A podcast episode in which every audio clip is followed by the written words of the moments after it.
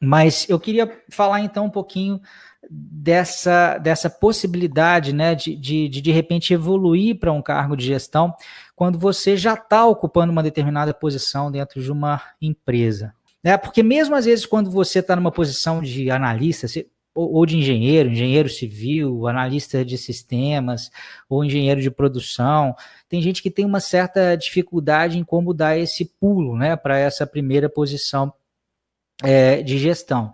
E às vezes até sair de uma, de uma situação de não experiência em gestão de projetos para conseguir essa posição em uma outra empresa pode ser às vezes até mais difícil.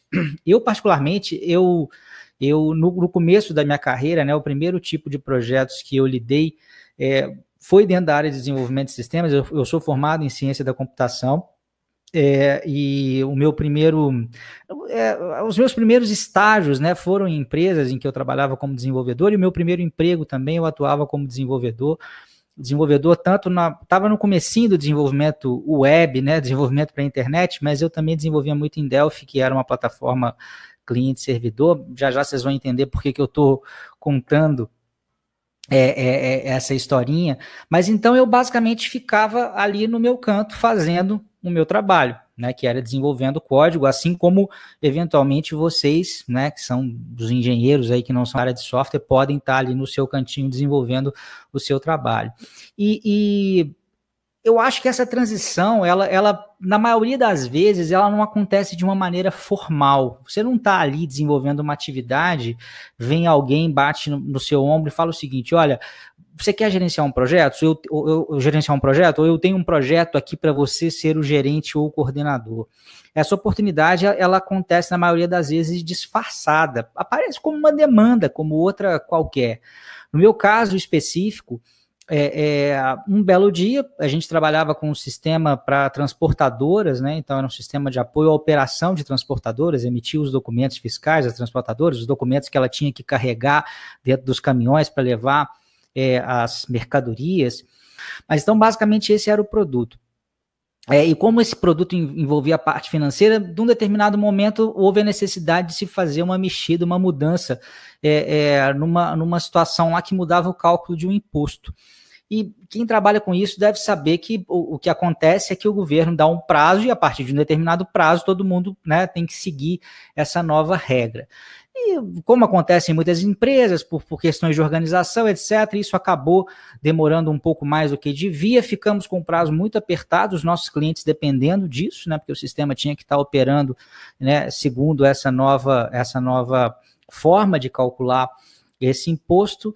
E aí, a, a, mexida em si, a mudança, era basicamente mexer num percentual, era um percentual X, de repente, aliás, não era só o percentual, senão seria só um parâmetro, mas era uma regrinha que tinha que mexer, uma fórmula matemática muito simples. Só que é, é, a gente tinha um problema sério né, nessa, nessa empresa. Havia uma desorganização relativamente grande e a gente não tinha uma mesma versão do sistema rodando a mesma versão em todos os clientes. Não estava todo mundo atualizado com a última versão. O que a gente tinha era cada cliente, né, dependendo ali da boa vontade, às vezes, do pessoal da TI, já, já tinha atualizado ou não. Então, é, uma transportadora estava com um sistema na versão 1, a outra na versão 2, o outro na versão 3, o outro na 7, o outro na 10, o outro na 15, e cada transportadora muitas vezes ali tinha várias filiais, podia acontecer de filiais distintas estarem com o sistema em versões distintas. O fato é que a gente tinha um universo ali de, se a gente fosse pensar fisicamente, né, porque não era um sistema que rodava pela internet, então tinha que atualizar isso realmente em cada um dos, dos lugares. É, é, a gente devia estar com mais de 100 possibilidades ali, de, de diferenças ali, né? De, de, de, quer dizer, não versões diferentes, mas, mas um, um, cenário bem complexo, talvez umas 10 a 15 versões distintas.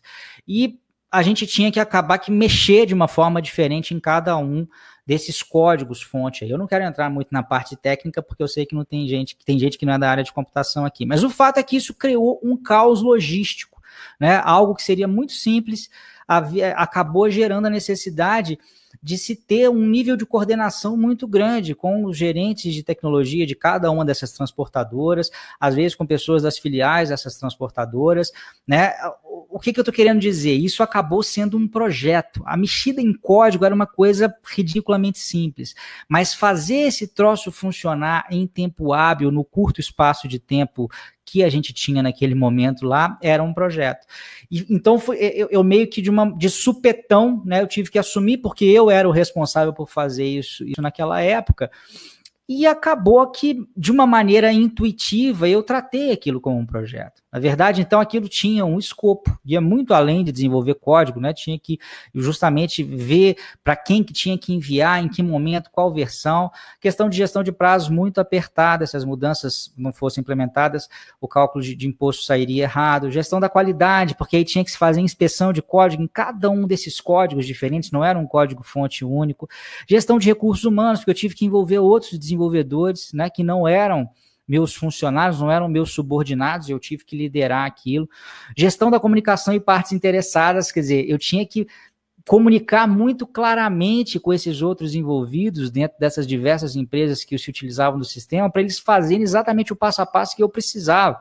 Né? Tinha que, na época tinha que se rodar um script no banco de dados, se troço não fosse rodado do jeito certo, dava uma lambança danada. Então, e, e, assim, na verdade, de certa forma, aquela lambança estava um pouco que mostrando a nossa incompetência enquanto empresa na época.